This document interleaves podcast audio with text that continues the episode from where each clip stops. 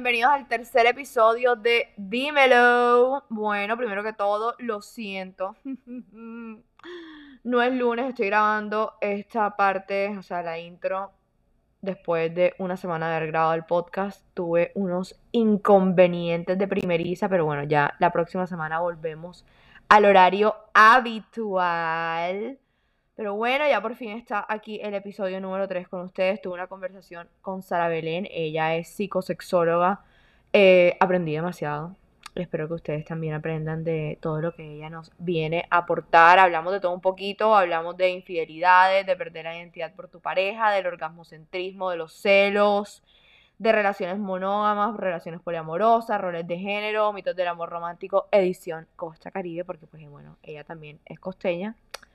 Y bueno, nada más que decir, esta vez no les voy a dar una intro larguísima de yo hablando maricadas, vamos directo al grano y a la conversación que tuve con Sara. Bueno, primero quiero obviamente que nos cuentes un poquito de ti, de...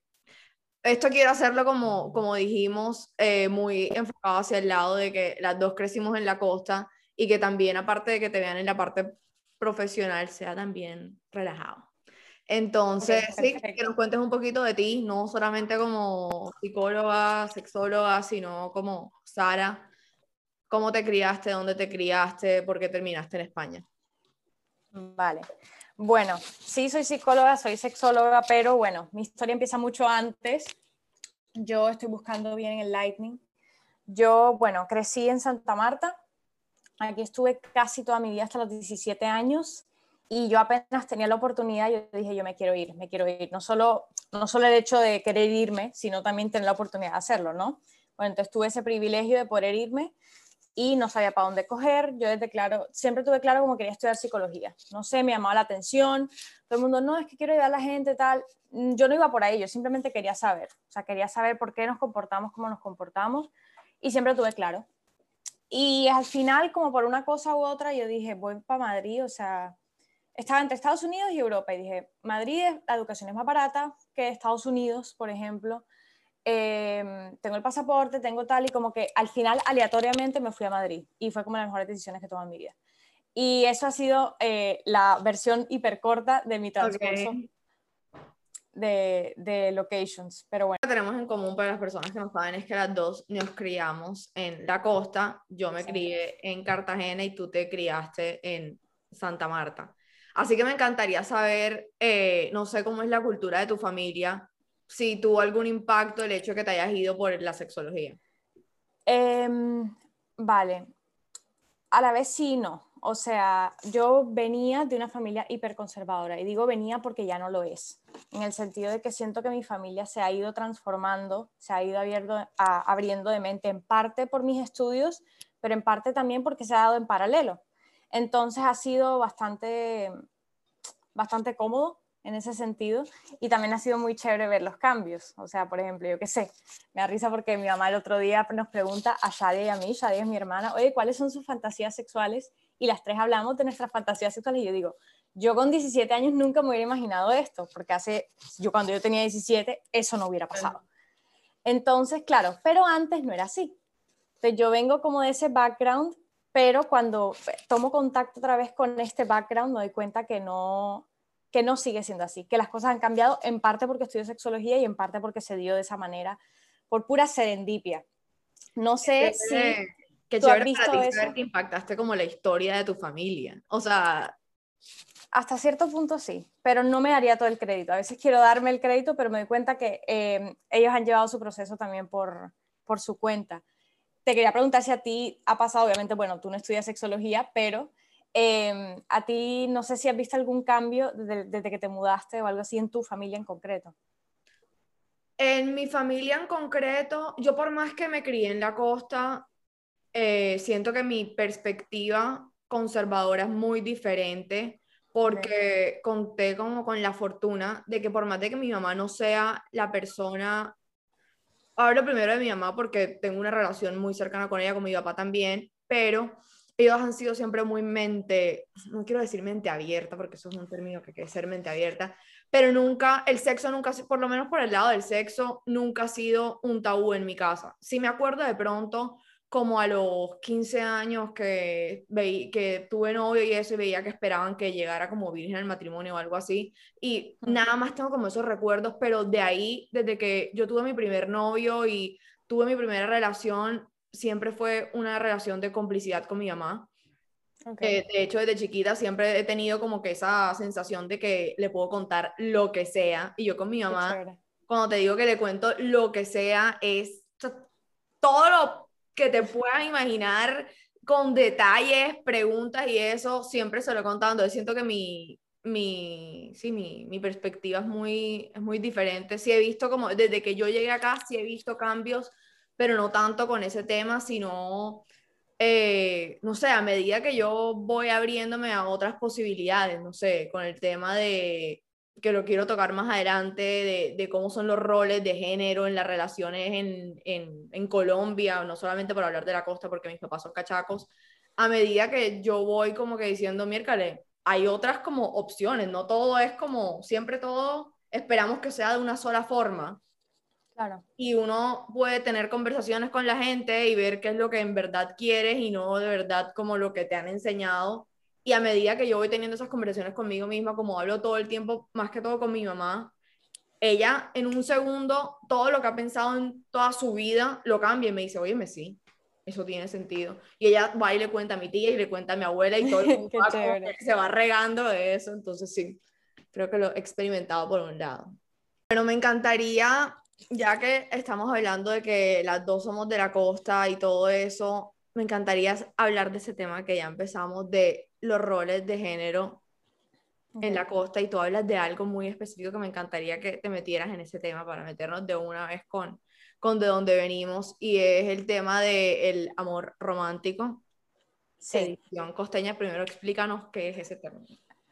Vale, ¿qué son los mitos del amor romántico? Estos son mitos sociales en esta sociedad, valga redundancia, occidental en este momento en concreto, estos mitos han mutado, en diferentes sociedades eran diferentes cosas, en diferentes tiempos han sido diferentes. Y se propagan por eh, narrativa social, es decir, hablamos entre nosotros y se propagan estas vainas. Y también, sobre todo, diría yo que la gente creo que subestima el poder que tienen los medios. Es decir, desde pequeña o desde pequeña y pequeño te están vendiendo algo, sobre todo desde pequeña, te venden algo muy apetitivo, te venden un tipo de amor de una determinada manera, de manera muy apetitiva. ¿Cómo se ha formado esto? Esto viene de mucho tiempo atrás y ha ido mutando desde, yo que sé, la creación de la propiedad privada, eh, la monogamia, eh, por el matrimonio, la iglesia, hasta el día de hoy. Entonces, ¿qué pasa? Yo, en, en, por ejemplo, en la costa, mitos del amor romántico hay en todos, en todos lados, o sea, eso es lo primero. Pero yo veo que en la costa hay unas cosas más acentuadas que otras que me gustaría mencionar y también que es una cuestión de grado. Siento que están más presentes por el simple hecho de que el machismo está más presente, y porque otras ideologías, que otras ideologías no, otros fenómenos sociales, podemos llamarlo así, que van muy a la par. el machismo va, muy a la par de, los mitos del amor romántico. Es decir, si hay uno, muy normal, o sea, normalmente va a estar el otro, ¿no? En la costa veo mucho mito del amor romántico y el primero que se me ocurre es todo lo que va alrededor de la exhibición de la otra persona. O sea, y lo veo por redes sociales. Yo no tengo mucho contacto, desafortunadamente, con la sociedad colombiana, de primera mano y no tengo mucho contacto, o sea, yo no tengo muchos amigos acá, nunca tuve muchos amigos acá, y es algo que quisiera cambiar, entonces por eso no tengo esa experiencia de primera mano, pero lo veo desde fuera, por ejemplo, como en Twitter, y hay como un afán porque tu pareja te exhiba, y sobre todo si eres mujer y tu pareja es hombre. Creo que he visto mucho eso, no sé si tú estarías de acuerdo en, ese, en eso en concreto. Sí, estoy de acuerdo y, y he sido de las que si no me muestra, entonces yo no me muestro y me tiene que mostrar. Eh, o sea, hace pero creería, no sé, que viene, no sé si me estoy yendo muy atrás, pero es como de la línea del mismo pensamiento de como de las mamás y de las abuelas de, de que me muestre porque mientras yo sea la principal, yo soy la catedral y las demás son las iglesias.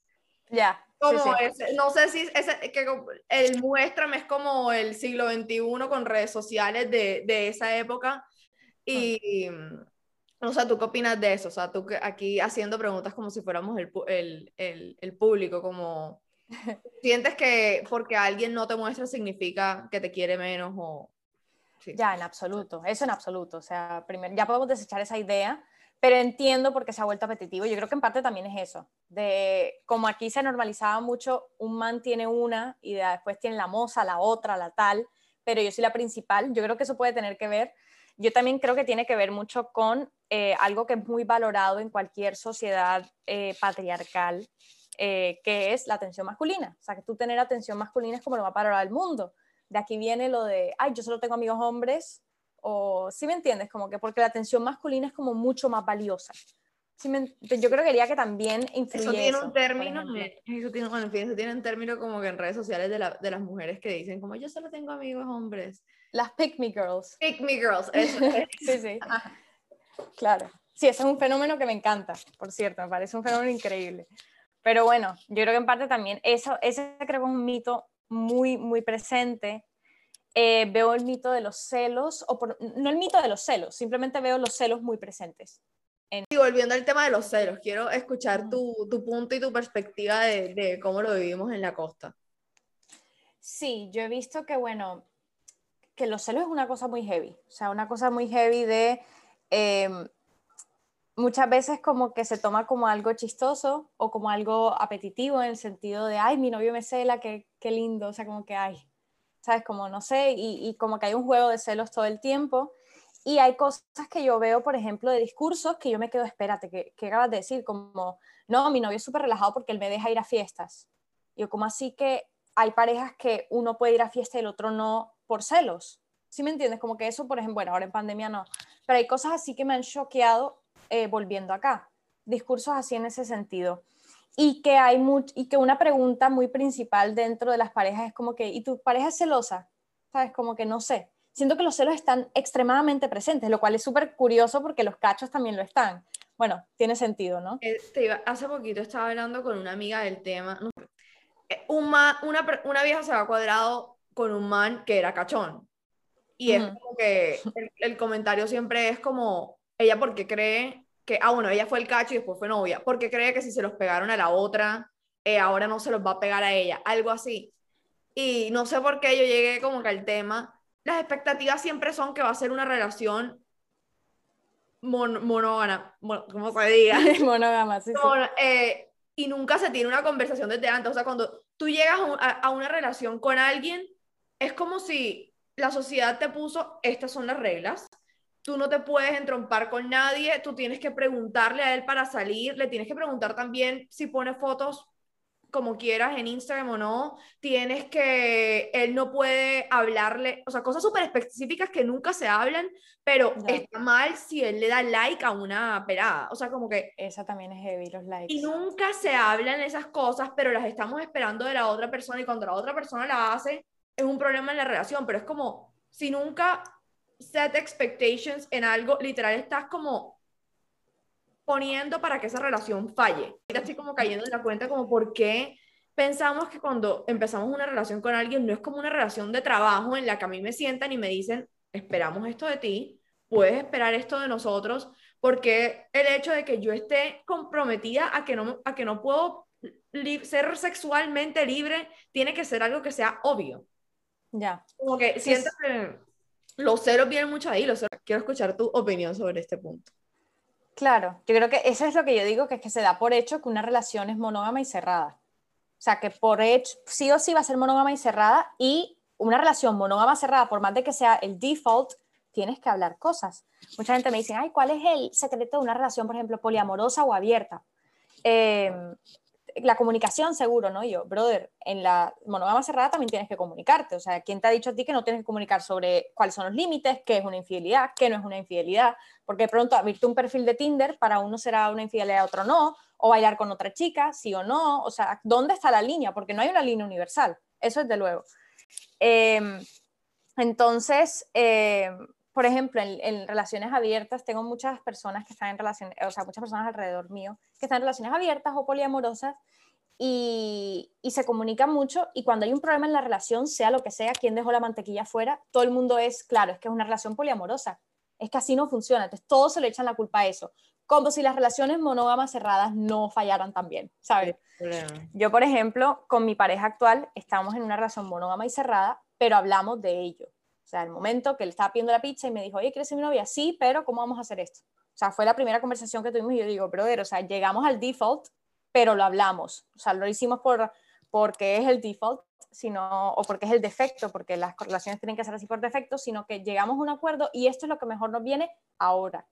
En un futuro puede que no. Tú tratar terapia de pareja y eso como si tuviera alguna presión de ser la pareja perfecta y de que todo lo tenemos que hablar te tengo que decir algo, mi novio también es sexólogo y también es terapeuta de parejas. Mierda. Y aún así, danos esperanza, aún así tienen problemas. Y aún así peleamos, y aún así tenemos problemas, y aún así todo. Y esto es lo primero, porque me da mucha risa que la gente, yo que sé, a mi consulta llegan, y esto me pasó una vez, que me una chica como que es que no quiero tener más peleas con mi novio tal. Y yo, mira, eh, Juanita, yo soy terapeuta de parejas, mi novio es terapeuta de parejas, peleamos. me dijo, ah, vale y lo entendió todo. Y es como que no por esto vamos a hacer todo perfecto. Y volviendo al tema de los celos, quiero escuchar tu, tu punto y tu perspectiva de, de, cómo lo vivimos en la costa. Sí, yo he visto que, bueno, que los celos es una cosa muy heavy. O sea, una cosa muy heavy de... Em, muchas veces como que se toma como algo chistoso o como algo apetitivo en el sentido de, ay, mi novio me cela, qué, qué lindo, o sea, como que, ay, ¿sabes? Como no sé, y, como que hay un juego de celos todo el tiempo. Y hay cosas que yo veo, por ejemplo, de discursos que yo me quedo, espérate, que, que acabas de decir, como, no, mi novio es súper relajado porque él me deja ir a fiestas. Yo, como así que hay parejas que uno puede ir a fiesta y el otro no por celos. ¿Sí me entiendes? Como que eso, por ejemplo, bueno, ahora en pandemia no. Pero hay cosas así que me han choqueado eh, volviendo acá.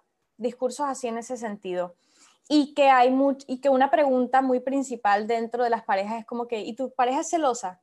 ¿Sabes? Como que no sé. Siento que los celos están extremadamente presentes, lo cual es súper curioso porque los cachos también lo están. Bueno, tiene sentido, ¿no? Eh, ahorita que, que hablaste de, de, que piensan que es, hay un tema que estaba dentro de los roles de género, que, que estabas hablando de, bueno, la, la, mujer es el objeto deseado y se tiene que hacer la fácil, la difícil, pero también tocaste un punto de que es musa y el desempeño sexual y que tiene que ser como todo un show. Quisiera que, que habláramos de eso. No Ese tema me gusta mucho porque es algo muy moderno. O sea, se nos ha vendido que la, que la mujer tiene que ser ahora muy sumisa, muy guardada, muy reservada y hasta cierto punto sí. Pero estamos en un periodo de transición y eso es el análisis que hago yo con yo, ¿vale? Estamos en un periodo de transición en el, que sí, la mujer tiene que ser difícil y tiene que hacerse desear y tiene que ser tal, pero al mismo tiempo tiene que ser sexualmente libre. Y libre entre comillas, porque ¿qué pasa? Las mujeres estamos tratando, eh, estamos en la tercera, cuarta ola de feminismo, estamos tratando de ser libres sexualmente, pero no sabemos qué es la libertad. Entonces vamos a coger el único modelo que tenemos de libertad o que parecemos que es libertad, que es el modelo masculino, entre comillas, de libertad sexual no es libre, honestamente, solo que es menos jodido que el femenino. Entonces parece que estamos tratando de replicar ese modelo de libertad que está basado en la cantidad. Entonces, por ejemplo, desde la posición de mujer, me explico.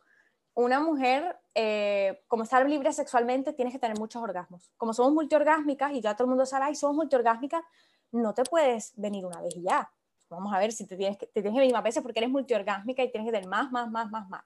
Entonces, eso parece que es sexualmente libre, pero te están imponiendo otra cosa, o sea, te estás quitando una cadena para ponerte otra. Y no lo están haciendo, por ejemplo, yo veo mucha gente, muchas chicas que vienen a consulta, me dicen, es que mi novio está obsesionado con que yo tenga un orgasmo, con que yo tenga un, un squirt, por ejemplo, con que yo tenga muchos orgasmos, que yo tenga muchos tal. Él no se está preocupando por su placer, o sea, muchas veces no se está preocupando por tu placer, sino porque tú seas un show, o, por la medallita de yo le di, porque normalmente es el hombre quien le da los orgasmos, qué curioso, ¿no?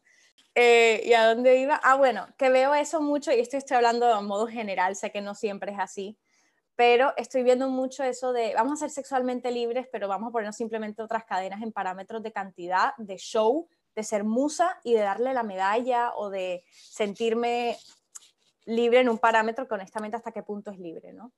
Ese es mi análisis esos parámetros que estás diciendo nos terminan jodiendo todo más a nosotras las mujeres, porque empiezan, ya no es como que tienes que ser la taimadita, mosquita, así, sino que, o sea, ahora tienes que ser, tener doble personalidad, porque no puedes embrace totalmente o la monja porque la monja aburrida en la cama y ahora eso también no. El hecho de que seas así, eso te hace que no eres liberal y eso, y que no estés. Pero también al mismo tiempo hay una línea súper delgada entre que ok, si te vas mucho para ese lado, eres una perra.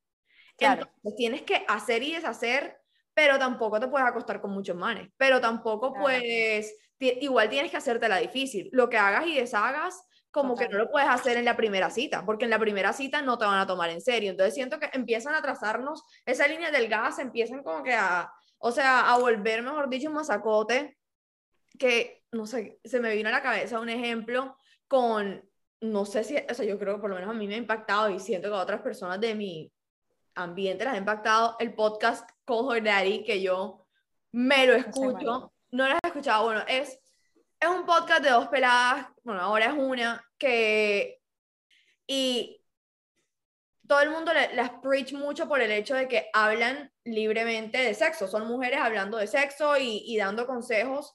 Y hubo un momento en que yo me dejé influenciar tanto de ese podcast, como me imagino que un pocotón de personas, pero lo que estás diciendo, ya la, como que las ideas que te están metiendo es, tú eres una persona que eres libre de hablar de sexo, pero siempre está llevándolo hacia el lado de complacer al hombre y que el hombre te tiene que complacer a ti. Que uno, poniendo las expresiones como Sí. los hombres, como de, déjalo si no te hace venir. Es que si no te hace venir, Sí. el man es un imbécil. Si el man no te hace venir, el man no sabe de sexo, es un mal polvo. Entonces sienten que eso es feminista, como yo soy la Sí, mujer, yo te estoy exigiendo que me hagas venir. Y si no me haces venir, hey, mijito, te vas, que no me, no me hiciste venir. También creo que tenemos mucho miedo a que nuestra pareja desee sexualmente a otra persona. Yo entiendo, yo entiendo la demostradera. O sea, tú, yo entiendo que tú tengas una pareja y estés en una relación monógama cerrada y que esté coqueteando con alguien eso a ti no te guste, totalmente. Tu pareja se puede controlar. Hay veces donde hablamos de la infidelidad como algo que, no, que es que va a pasar porque... No, no, no. Nosotros nos podemos controlar. O sea, hemos desa- desarrollado todo un cerebro para ello. O sea, literalmente eh, yo creo que el problema va de que no podemos ni siquiera desear a otra persona, yo qué sé, eh, masturbarnos pensando en otra persona. Yo creo que eso es muy heavy, no me gusta entrar en detalle porque creo que mucha gente se asusta cuando digo eso. No Pero, habla- pero yo, yo cambié mucho mi pensamiento por ti en este tema, entonces me encanta que lo hables. claro, es como, no sé, yo qué sé, ¿qué, qué pasa si tu pareja se está masturbando pensando en otra persona? O qué vas a pensar si, yo qué sé, si tu pareja ve a otra persona y, y- y dice, ay, qué atractiva, ¿sabes? Echémonos un poco para atrás, ¿no? Eh, primero que todo, y esto siempre lo digo, las fantasías no es algo que queramos llevar a la realidad siempre. O sea, a veces tenemos fantasías sexuales, a veces nos excitan cosas, no significa que lo queramos llevar a la realidad. Eh, y segundo, eso no significa, muchas veces la gente dice, existen los cachos mentales. Déjame decirte que entonces todo el mundo, absolutamente todas las personas con las que has estado, eh, te han sido infiel, porque mentalmente todo el mundo te va a ser infiel y tú has sido infiel muy probablemente y incluso ni te has dado cuenta.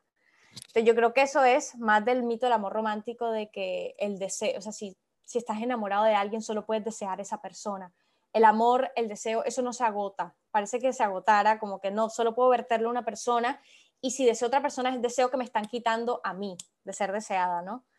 Eh, y eso es un mito grande y eso es difícil. Y aquí es donde yo llego de, sí puedes desear a otras personas, pero si tú tienes un acuerdo con alguien, no cumpla y lo rompes, por ejemplo, la infidelidad, no culpes a la naturaleza humana, porque la naturaleza humana se puede controlar. Tú tienes un acuerdo y así como vas al trabajo todos los días a las 7 de la mañana, también puedes, yo qué sé, ser, ser firme con el acuerdo que has hecho con tu pareja.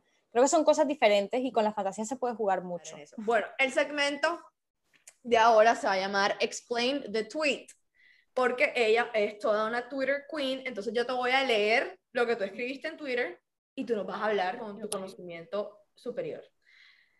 Entonces, eh, el primero, como alguien trata a su mamá no es un indicativo universal de buenos valores. Yo entiendo que va muy en contra del concepto social que tenemos de las madres, pero no todas las madres son excelentes e inmaculadas. Todo debe verse dentro de su contexto. Ujú. Me encanta esto porque quiero decir una frase, me acuerdo, amigas mías, personas, verlo en Twitter de como trata a su mamá es como me va a tratar a mí, yo así escojo a los hombres. Yo, es que yo no he conocido, de hecho, a mí me da mucha risa porque me parece un poco raro compararte con la mamá. O sea, yo espero que la relación que tú tengas con un man sea diferente a la que él tiene con su mamá. O sea, empezando por ahí. Segundo, em, las mamás no son universalmente, parece que las mamás son lo más eh, inmaculado, lo más bello del mundo y tienen que ser necesariamente buenas y han sido necesariamente buenas madres. Esto no lo hago para demonizar a las madres, sino por humanizarlas, que también es, el follow-up de ese tweet, en el sentido de que las madres son humanas, cometen errores y no siempre las vamos a amar perfectamente, las vamos a tratar perfectamente porque a lo mejor la madre ha sido puta con él, por ejemplo. Eh, y segundo, tú sabes el número de fuckboys que existen que tratan a su madre como una reina, brother. Eso no tiene una cosa con otra, no tiene nada que ver. O sea, ponte a pensar, tú ponte a pensar, haz un recuento en tu cabeza y te das cuenta que no correlation. No tiene nada que ver con lo uno con lo otro, entonces así. Yo no sé por qué tratan a la vulva como un código donde tienen que hacer una combinación de movimientos precisos para llegar al cofre del tesoro. En fin, ya hablamos un poquito de eso, pero quiero que expliques más el tweet. Nada, que la gente está obsesionada con los puntos en la vulva. O sea, si tú ves una foto de la vulva con los nombres, parece un abecedario. Hay punto C, hay punto G, hay punto K, hay punto A, hay punto... Y al final lo están convirtiendo en botones y que tiene que venir un macho con, para poner los puntos correctos. Entonces, hay, si, tú, o sea, si yo cuento, las personas que me han preguntado cómo hacer un orgasmo en una vulva han sido más hombres heteros que mujeres han sido, oye, ¿cómo, ¿dónde tengo que tocar? ¿Dónde está el punto G? Zona rugosa, ¿verdad? se nota que lo han buscado en internet, se nota que tal, y han hecho la vulva como, como un jeroglífico, el orgasmo femenino como una cosa súper increíble que no, que no se consigue y tal, y yo creo que es un poco ese concepto social de que el hombre hace, la mujer no dice, entonces al final el hombre tiene que figure it out por su, por su cuenta. Desde que cambié mi pensamiento orgasmocentrista, como se diga, hace, nada, hace dos días me escuché un podcast de esos que como que me mata neuronas, pero igual lo escucho. Y es de un man que estaba como en un reality y entonces hizo como un emergency podcast, como que así como yo saco el episodio todos los lunes, ese fue un, un o sea, uno el miércoles, eh, porque tenía que hablar de algo muy importante. Y el tema muy importante era que muchas mujeres, muchas, muchas mujeres estaban escribiendo y él había investigado y el ochenta y pico por ciento de las mujeres nunca se vienen. Entonces que él tenía mucha rabia.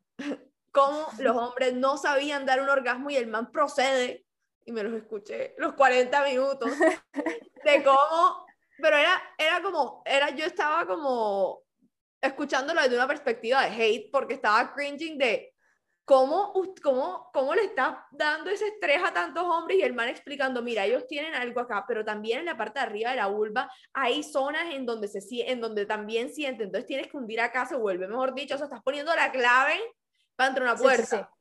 Sí sí. sí, totalmente. Hay una obsesión con el punto G, por ejemplo, hay una obsesión que yo tengo, por ejemplo, yo tengo una amiga que le, la vulva se le quedó vuelta mierda después de un man tratando de encontrar el punto G es como, brother, ya ni siquiera lo estoy disfrutando. No, no, no, yo tengo que encontrar el punto G porque este es el botón, ¿qué tal? Otra vez, no me quiero burlar del man que hace eso ni de los manes que han pasado por eso porque yo entiendo la presión que tiene que ser. yo, ¿sabes? O sea, es como hemos sido socializados, ¿verdad? Pero es como que hasta qué punto estamos llegando, o sea, no estamos, se supone que estamos teniendo sexo por placer, ¿sabes? O sea, no estamos yendo hacia otra cosa. Pero bueno. Bueno, tercer tweet. Tienes una eh, identidad fuera de tener una relación amorosa. Esfuérzate por mantenerla. Me encantaría. esto me inspiró porque he visto, por ejemplo, en Twitter, eh, justamente, he visto chicas súper cool que tuitean cosas súper chéveres y cuando empiezan a tener un novio, empiezan a tuitear sobre el novio y a un punto donde ya todo lo que tuitean es sobre el novio. Y obviamente Twitter no es la vida real, pero esto pasa en la vida real. Ahí pasa que, hay mujeres increíbles y personas, porque no solo pasa con mujeres, solo porque a nosotras nos venden el amor como muy apetitivo, es más probable que nos pase, pero le pasa a cualquier persona, que es como que se mete en una relación y ya toda la identidad se vuelve la relación y todo lo que va alrededor de la relación y hablan de nosotros y hablan y a todo al final se conecta con la relación. Yo creo que es lindo cuando uno se enamora y está en el principio del enamoramiento y hablar a la otra persona, pero yo he visto a veces casos donde yo digo, brother, es que te estás anulando a ti misma, a ti mismo, y es como que ya todo va en, la relación. Entonces, yo siempre utilizo la metáfora de las patas en la mesa. Tú tienes varias patas en una mesa, llega un punto donde vuelves a la relación, tu única pata de la mesa, y si te va a tu relación te vuelves mierda porque se tumbó la mesa, ¿sabes? Entonces, la idea es nutrir todas las áreas de tu vida que te hacen feliz y que tu pareja sea una de ellas, pero que no sea la parte central, ¿no? o, bueno, no sé, esto creo que es nuestra, nuestra costumbre de volver la relación de pareja lo más importante, o sea, como que más que las amigas, más que tal, Para ti, a ti te ha pasado, sientes que antes de que fueras este ser superior, eh, sen- ¿sentiste en algún momento como que perdiste tu identidad o le entregaste tu identidad a una pareja? Sí, totalmente. Y a la primera pareja que veía, o sea, la primera persona que quisiera tener una relación conmigo. Yo ni siquiera me cuestionaba si, y tuve varias relaciones así, de hecho, o sea, más de una. Que yo digo, caí en esta relación, yo ni siquiera quería, pero no sé qué más hacer con mi vida, porque no sé, no disfruto mi carrera, no, en ese momento no la disfrutaba, eh, no sé qué voy a hacer con mi vida, no me siento bien, no me siento tal, y sí me encontré a mí misma siendo mi pareja como la única fuerte, fuente de reforzadores o fuente de estimulación apetitiva en ese sentido. Sí me ha pasado, desde luego, desde luego que sí. No sé si a ti Cuando, sí, también. Eh, pero siento que, no sé, no sé si echárselo a que estaba chiquita, bueno, doy aquí mi, mi, mi anécdota personal por si a alguien le sirve. Eh, como dije, yo no tengo una relación desde hace más de tres años, entonces, pero siento que en estos tres años es cuando he crecido una relación conmigo misma.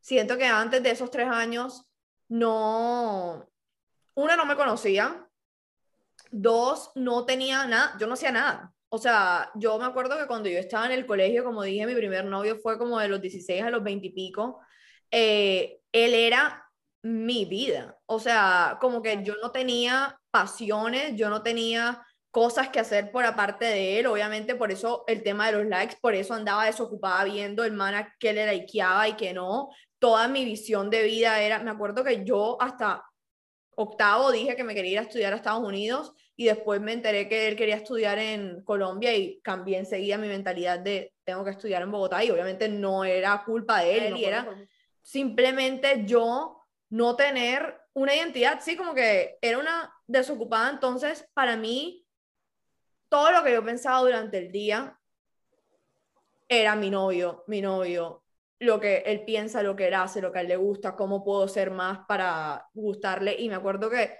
que estando con una pareja fue un momento en el que desperté y empecé a tener cosas que me gustaban hacer a mí por aparte, empecé, de pronto me pasé de piña, pero empecé eh, a meterme en el tema del ejercicio, empecé como a, a querer pasar tiempo conmigo misma y pues en esta llevo estancada tres años y no lo digo para mal, o sea, no lo digo para mal, siento que, que me conozco más que nunca, que, que por tener tanta relación conmigo y, disfrutar tanto lo que yo hago y estar como tan enamorada de, mis sueños y de lo que quiero llegar a hacer, por ese lado también como que literal no, no pienso en, en, en pareja, no, o sea, no, que tampoco creo que, que sea sano, pero te quería preguntar a ti, eh, ¿qué consejo le darías a una persona? Porque cuando estamos cagándole, cuando estamos no teniendo una identidad, siento que en ese justo momento, de pronto te lo dicen tus amigas, tus papás, de que, hey, tienes más vida aparte de tu novio. Eh, ¿Qué le dirías a una persona que cuáles son como esas red flags de, hey, estás en, toda tu vida está revolviéndose alrededor de tu novio? Como que, sí. Yeah yo no sé, no sé si llamarlo red flags, pero hay un ejercicio que me gusta mandar en el sentido de, imagínate sin tu novio, ¿cómo sería tu vida? Y hay veces que nos asusta, normal que nos asuste, o sea, eso significa que queremos a, la persona con la que estamos, ¿no? Pero creo que es un buen ejercicio de, eh, de desapego. Eh, imagínate, ¿qué pasaría si ahora mismo eh, esta persona se levanta y me dice, ya no te quiero y no te quiero volver a ver? ¿Qué, deja, o sea, qué es, qué es tu vida? ¿Qué eres tú? ¿Qué adjetivos siguen? ¿Qué hobbies siguen? ¿Qué tiempo de ocio? ¿Qué cosas agradables siguen? ¿Y cuál es? Y si ves que no te queda nada, empieza a nutrir las cosas, que esas patas de la mesa, ¿no? Se empieza a nutrir esas partes de ti que no por si acaso se va, ¿no? Sino porque eh, estás decidiendo estar con una persona, no porque su ausencia te genera como un malestar horrible, sino porque su presencia te suma. Eso, esto, esto por ejemplo, una, una frase muy cliché, que, que, me gusta mucho, de que no te reste, sino que te sume. O sea, normalmente las frases clichés están mal, pero yo creo que sí. Obviamente entiendo que si estás mal, puedes recurrir a tu novio, o sea, no pasa nada. Pero que sobre todo sea algo añadido y no que algo que, que esté, yo que sé, llenando un vacío, por decirlo así de una manera, ¿no? Bueno, ahora vamos a pasar a la parte de las preguntas del público. Que debo... Ok, perfecto. Entonces, eh, amo a mi novio, pero el sexo ya no me encanta. Ayuda. ¿Has hablado con tu novio? Yo creo que ya, o sea, has hablado con tu novio, sabes lo que te gusta, le has dicho lo que te gusta, él te ha dicho lo que le gusta. Eh, yo qué sé, brother, es que, es que no sé. Sí, Es tú que- sabrás hasta qué punto el sexo es tan importante. O sea, si hablaste con él y las cosas no pueden mejorar y para ti la- como que eso no va a cambiar y para ti, para ti eso es sumamente importante, pues ya tú tomarás la decisión de sumar y restar. Me Claro, y habrá que ver, total, habrá que ver cuál es el problema, ¿sabes? O sea, dentro de los problemas sexuales, mira, que hay un, un campo de- eh, que estudia esto, o sea, cuántos problemas no puede haber, dependerá. ¿Cómo? Ok, esto siento que es muy de porno. ¿Cómo se diferencia venirse a un squirt? Eh, puedes tener squirt sin venirte y, un- y venirte sin squirt. Squirt es agua que sale, que se acumula. Hay una hormona que se vuelve loca, que se vuelve loca y la vejiga se llena y al final, eh, o sea, en altos niveles de excitación esa hormona se vuelve loca, la vejiga se llena y a veces sale. El squirt en sí mismo no es placentero, o sea, es como, es igual de placentero que hacer chichi. ¿Qué pasa? A veces, como se da con el orgasmo, sale eh, y lo vemos como placentero y también porque lo tenemos muy erotizado. Se ha puesto de moda de 10 años para acá. Eh, pero no tienen nada que ver, son dos cosas completamente diferentes que pueden darse a la vez o no. Ok, pregunta súper ignorante. bueno. Yo siempre he pensado, ¿será que el squirt es mierda y es chichi? No, no es chichi. No es chichi. Tiene un poquito porque pasa por la vejiga, pero es sobre todo agua y líquido prostático femenino, Ok, ok. básicamente. Pero es pura agua. Bueno, siguiente pregunta. Em, ok. ¿Qué hacer para corregir una relación tóxica en donde se entra en el patrón de terminar y volver constantemente? Eh.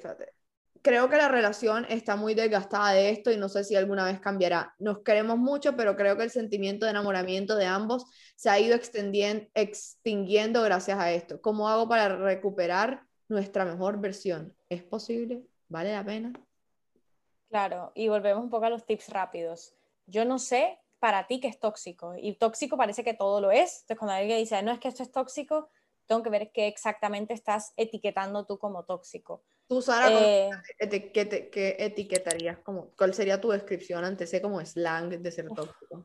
Qué buena pregunta. No sé porque cada persona lo define diferente. Yo creo que algo tóxico es algo que te está enganchando y que no necesariamente te proporciona muchas sensaciones agradables. O que ya las sensaciones agradables se han quitado, pero sigues ahí, por ejemplo, ¿no? O sea, esto parece un caso de eso, que parece que siguen ahí y ahí puede estar en juego muchísimas cosas. Primero, una inversión.